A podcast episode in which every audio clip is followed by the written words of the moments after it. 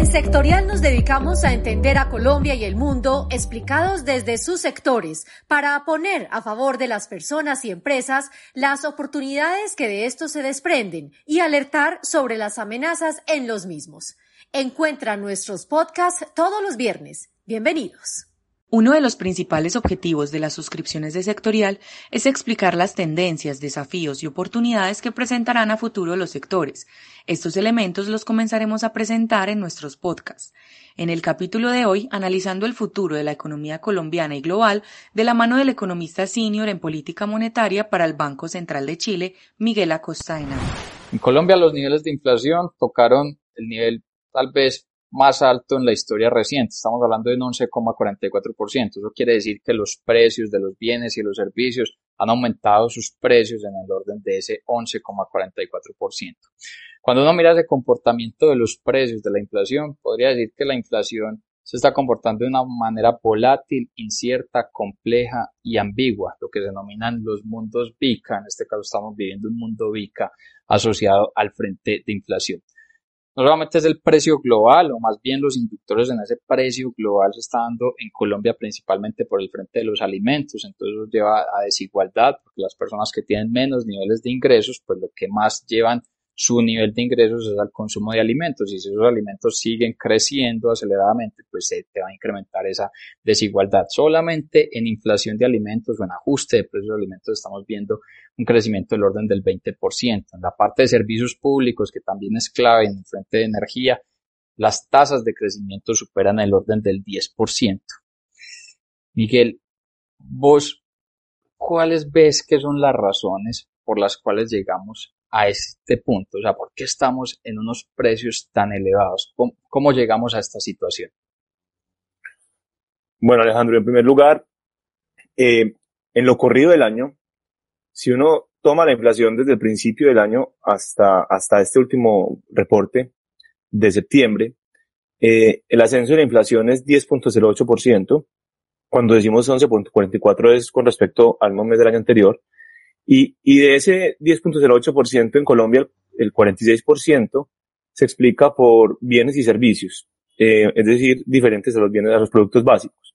Y eso quiere decir que hay una presión muy alta por el lado de la demanda. Uno, demanda represada que venía antes de la pandemia y después de la pandemia se, se, se ha ejecutado y se ha venido dando eh, por, por un deseo de consumir alto eh, y eso ha sido estimulado por, por, en primer lugar, las tasas bajas que, que, que, que se generaron a través del Banco de la República y, y los bancos centrales en el mundo para estimular la demanda durante la pandemia. Segundo, por las transferencias del gobierno. En el caso del gobierno colombiano está ingreso solidario, pero eso fue políticas típicas en, en muchos países del mundo. Eh, y tercero, eh, por una serie de paquetes de ayudas que ayudaron a que no se perdiera el empleo y, y se recuperara la demanda eh, por parte de los gobiernos como créditos eh, con garantías estatales. Eso presionó mucho la demanda por el lado de los alimentos, que ha presionado mucho la inflación y, y es, es un choque de oferta.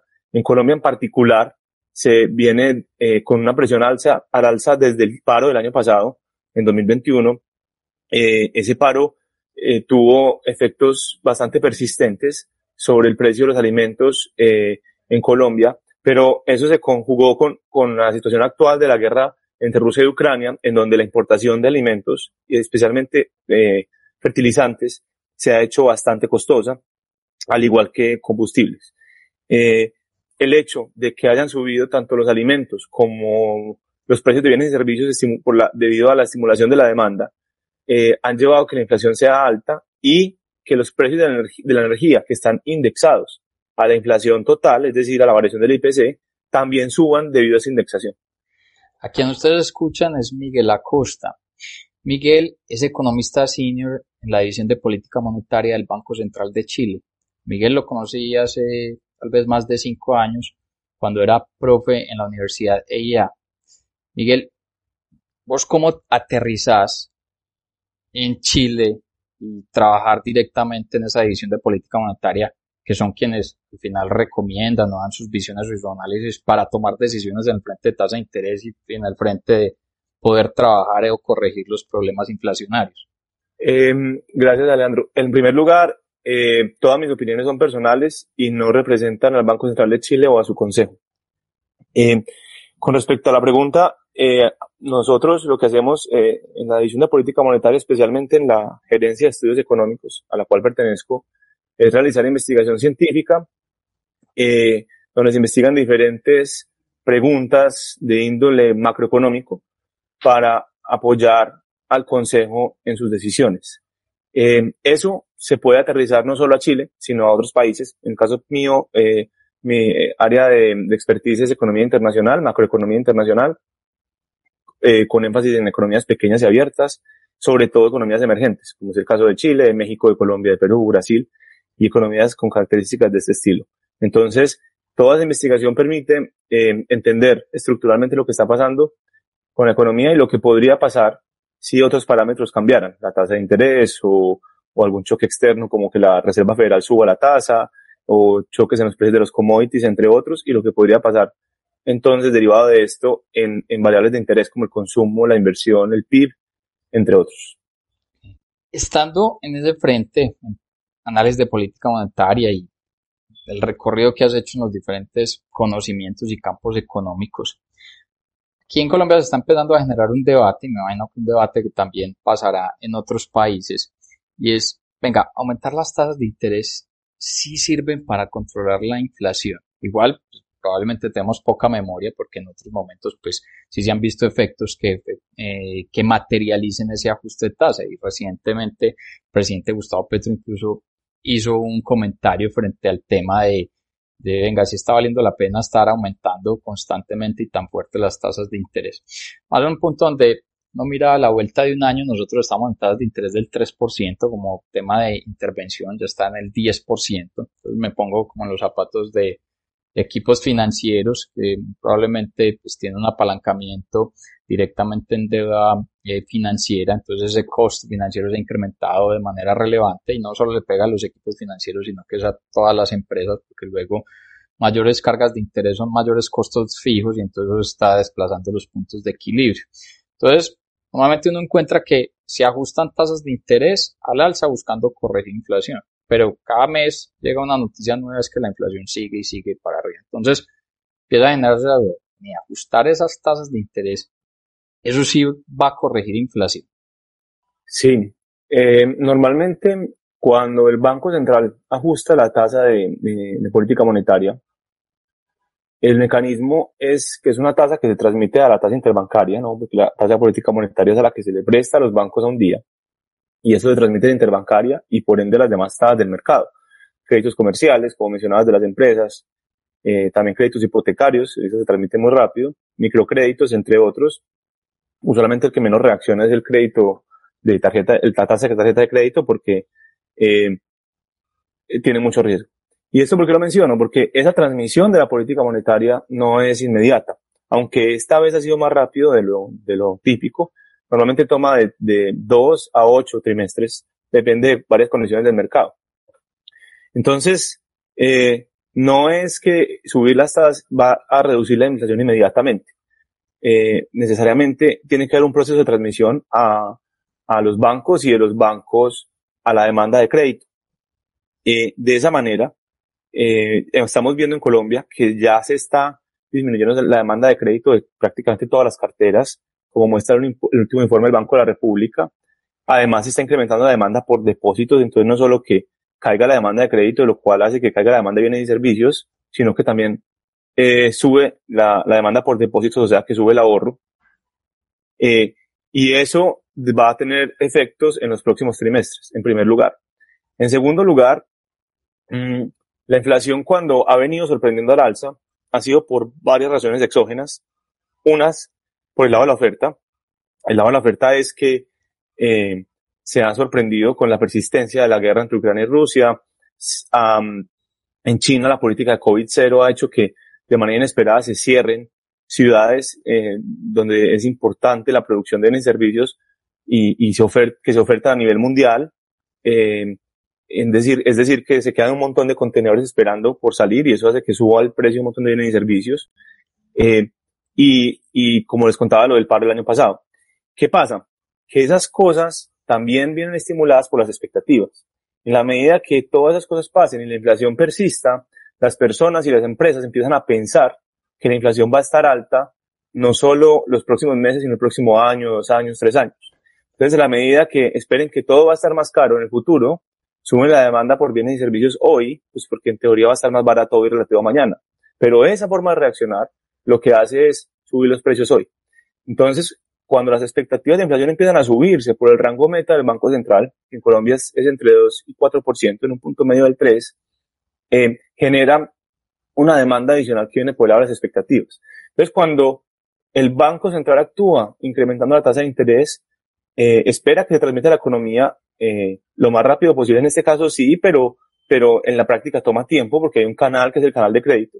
Eh, y en segundo lugar, em, también tiene que mandar un mensaje de credibilidad de que está comprometido con su meta inflacionaria y eso le apunta directamente a anclar las expectativas. Digamos que las expectativas de inflación, si bien siguen altas, empiezan a ceder en, a los dos y tres años en Colombia.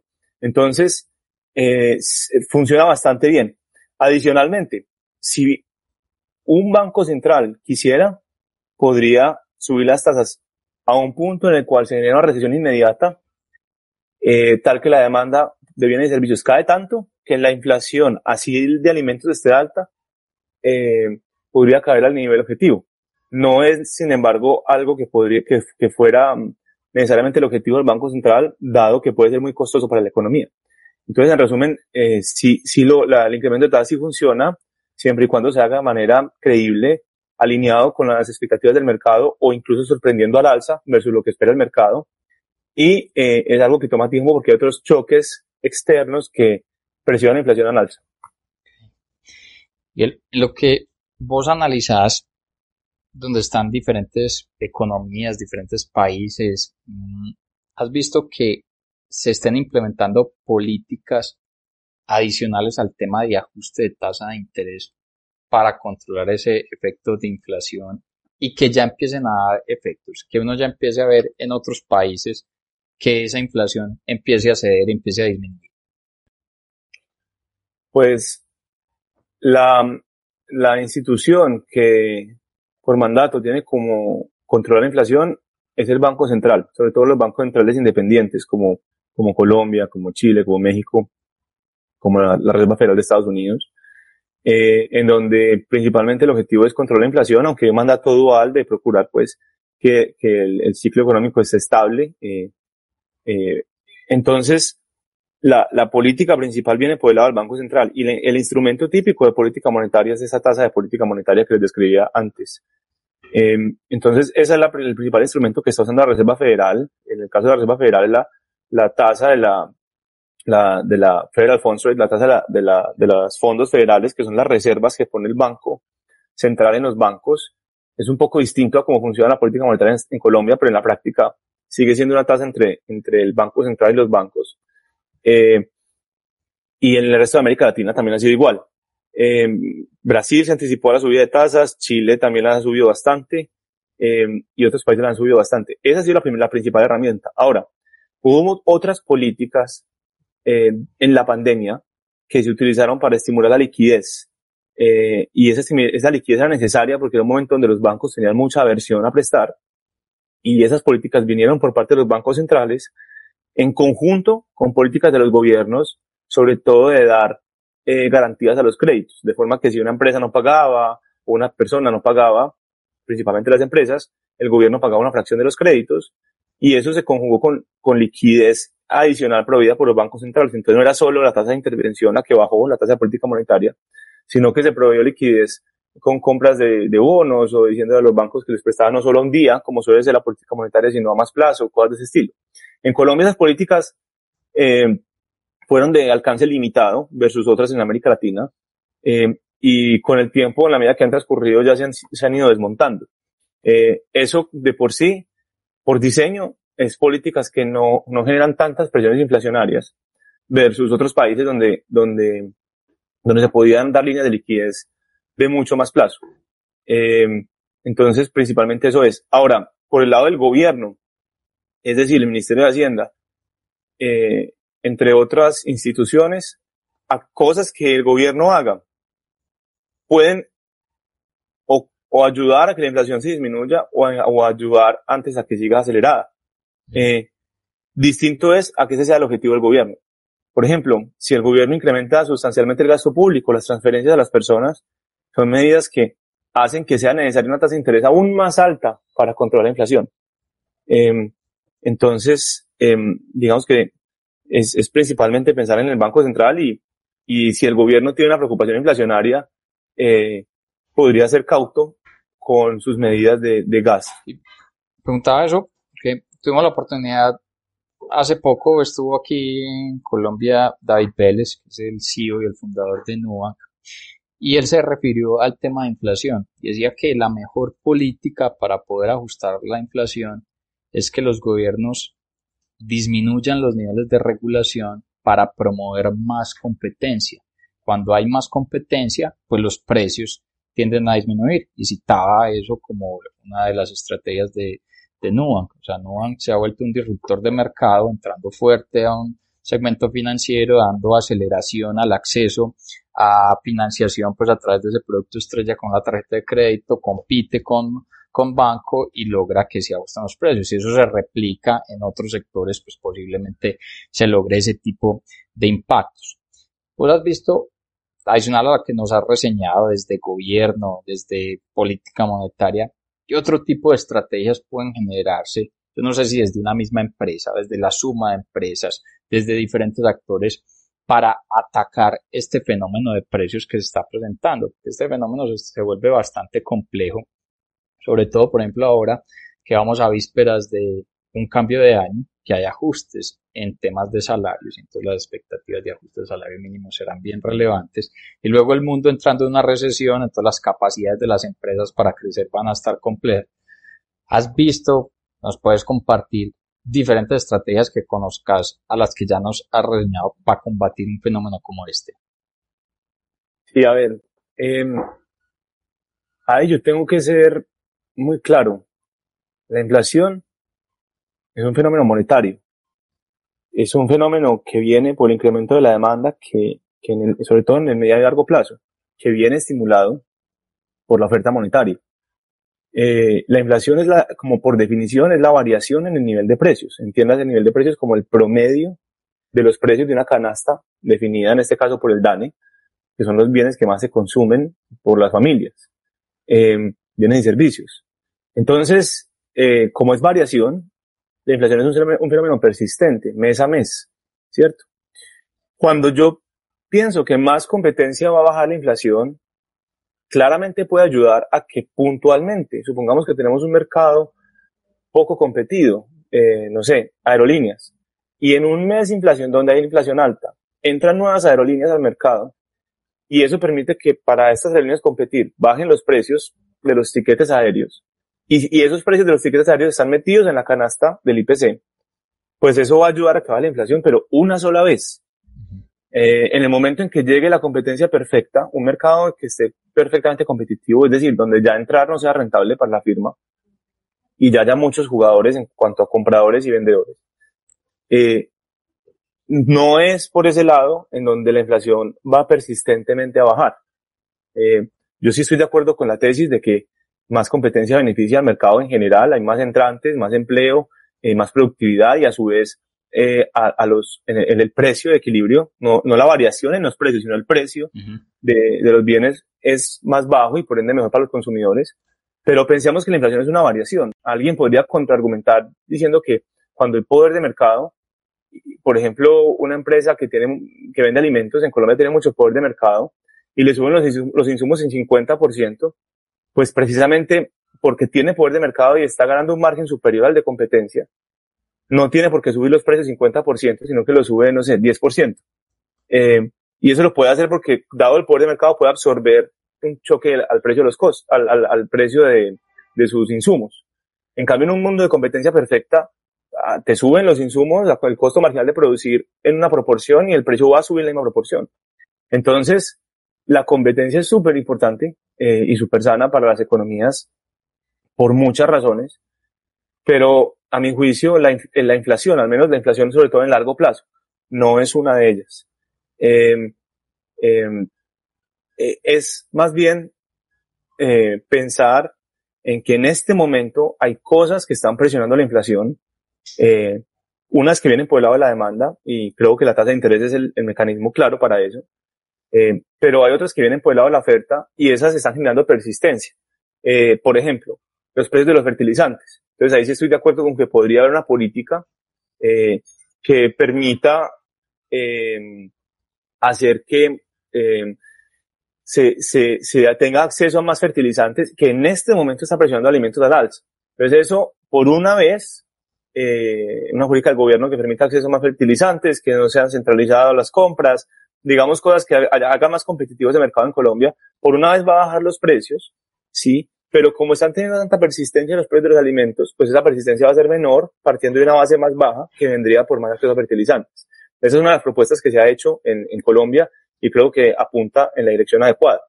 Eh, por otro lado, también eh, eh, pueden cambiarse mecanismos de indexación. Mencionaste al final el tema del salario mínimo. Una de las cosas que más, que hace, más hace que la inflación sea persistente es la indexación. Y es que un montón de precios estén atados a la inflación. ¿Eso por qué puede ser problemático? Porque no necesariamente los precios estaban inicialmente en equilibrio de mercado, es decir, donde la oferta igual a la demanda. Mm, pensemos que en Colombia el salario mediano, el del típico colombiano, es es muy bajo, pero el salario mínimo relativo al salario mediano eh, es alto versus el resto de América Latina. Y eso en parte explica por qué en el largo plazo tenemos un desempleo del 10%, del 11%, versus un 7% de América Latina, mm, eh, o por ejemplo versus un, no sé, un 5% de México, que es un país comparable con la misma informalidad. Eh, y es porque tenemos un salario que como base, mínimo como base que está alto. Y en la medida que eso esté indexado, pues va a seguir subiendo y va a seguir más alto del equilibrio. Y así con otros precios. Cuando la demanda cae, cuando la, la, las cosas no van bien, eh, entonces lo, estándar es que caigan los salarios. Lo que estamos viendo ahora es una caída en el salario real, ¿no? Porque si usted se está ganando X plata y la inflación está subiendo, esa plata puede comprar menos. Eh, pero entonces luego viene un incremento en el salario nominal por decreto eh, indexado a una inflación alta, que tal vez es mayor que la esperada para el próximo año, para el que sigue, eso presiona alza los precios. Entonces, esos mecanismos de indexación han sido estándar en América Latina porque, porque ah, eh, los fenómenos inflacionarios fueron muy altos en los 60, 70, 80 y 90, eh, pero no contribuyen a, a, a, que la inflación sea menos persistente de lo que es. Miguel, darte las gracias por lo que nos estás compartiendo donde creo que hay un elemento, muchos elementos de fondo, hay varios que, que me quedan y es el tiempo en que un efecto, un ajuste de tasa de interés efectivamente se puede ver en ajuste de inflación. O sea, esto es un tema de paciencia, de hacer seguimiento, porque el efecto de aumentar la tasa no directamente o no más bien inmediatamente va a ser ajuste de inflación. El tema de los indexadores también es clave porque finalmente todo lo estamos ajustando a inflación. Entonces, ¿qué revisiones se pueden hacer de posibles cambios en, en indexadores.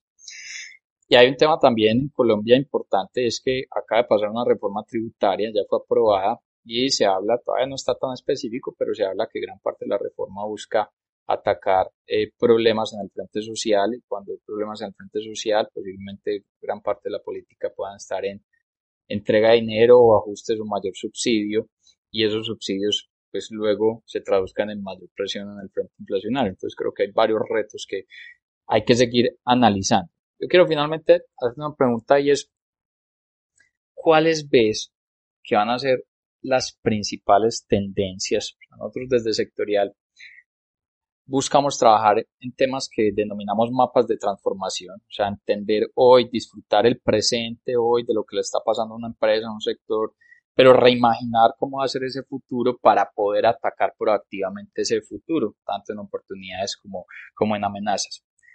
Pues, ¿cuáles ves desde el punto de vista económico que van a ser las principales tendencias que vamos a ver en un mediano y en un largo plazo frente a las cuales las empresas, las personas nos debamos preparar? Bueno, eh, es una pregunta muy interesante y tal vez eh, un pedazo sale de mi expertise, que es macroeconómico, y esto tiene mucho de, microeconomía. Pero voy a, voy a intentar dar la mejor respuesta con mi conocimiento. La, la parte macroeconómica, creo que las tendencias principales actualmente son que la prima por riesgo de países emergentes, especialmente en América Latina, especialmente en Colombia y en Brasil, cuando uno mira los credit default swaps o el MVG, que son medidas de prima por riesgo, es decir, cuánto premio adicional necesita un inversionista de retorno de los bonos emitidos por el gobierno colombiano para, ser, para estar dispuesto a, a, prestarle versus prestarle a Estados Unidos. Eh, han subido y parece que van a permanecer altas porque si bien la reforma plantea incrementar el recaudo, y yo creo que, que el hecho de que hagan una reforma para eso, pues señaliza que hay como un, un interés en cumplir eh, eh, el presupuesto y en, no estar muy desfinanciado, eh, no está claro los gastos para dónde van. Y eso lo que hace es que genera presiones sobre la prima por riesgo y eso hace que suba el costo de capital.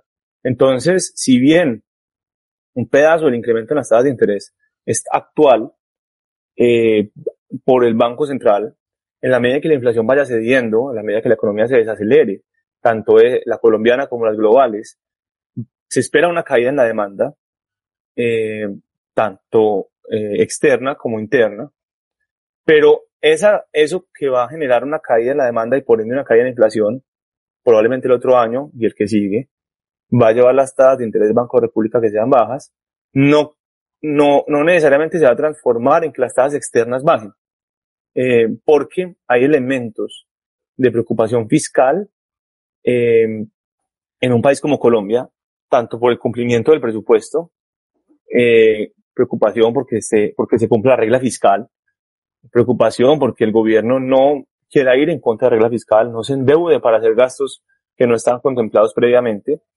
eh, y esas cosas eh, son súper relevantes porque mantienen alto el nivel de la tasa de cambio. Para los importadores puede ser problemático, para los que tienen deuda externa puede ser problemático y, y, y para los que se endeudan afuera también puede ser problemático.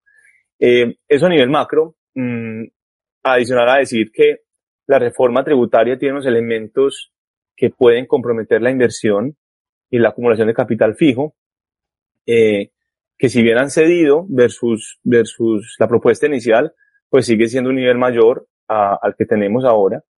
Eh, también la misma reforma, eh, no, no, creo que no sea aprobada, creo que ya pasó el primer debate en el Congreso, pero la misma reforma. Sí, el más fuerte ya lo, lo pasó, vienen otros pues de, de, ajuste, pero ya fue la primera señal de, de, del avance de la misma. Claro, la, la, primer, la, la misma reforma también tiene una presión fuerte sobre el sector de hidrocarburos, el sector de hidrocarburos es bien relevante porque, porque pues, es el principal generador de divisas y de inversión extranjera, donde eso financia los déficits de cuenta corriente que tiene el país. Y si esos déficits se sostienen y se estimula esa actividad exportadora, entonces para pagar esos déficits, una de las, cosas que puede pasar es súbitamente dejar de importar. Y, y, eso podría ser algo importante para las compañías que requieren esto para, para su capital fijo y, y para sus insumos. Entonces, digamos que esas son las tendencias eh, a tener cuidado eh, a nivel macro. A nivel micro, por otro lado, creo que hay unas tendencias más positivas. Eh, una de ellas es la que mencionabas. Eh, Colombia eh, ha venido con un incremento muy fuerte eh, en la competencia financiera. Algo que sin duda hace rato lo estaba debiendo, lo estaba debiendo la economía, donde es un mercado de capitales muy débil, donde el ahorro como proporción del PIB sigue siendo bajo relativo a otros países emergentes y sin dudarlo a países de la, de la OCDE. Entonces, esos elementos que hacen que sea más bajo el costo de intermediación financiera vía competencia ayudan mucho y es ahí como empresas como la que mencionaste antes y muchas otras más eh, que vienen por el lado fintech, creo que son una tendencia gigante a, a, a ponerle eh, cuidado y a que las empresas aprovechen de los beneficios que vienen con esa competencia y las personas. Eh, y creo que el gobierno actual se ha mostrado amigo de, de ese tipo de cosas, eh, tanto para, para, para competencia financiera como medios de pago.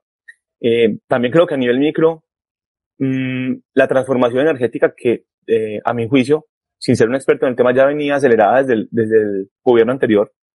Eh, es un tema que probablemente este gobierno se siente amigo y la quiere estimular. Eh, y así no haga nada por hacerlo, tampoco va a hacer nada por deshacerlo.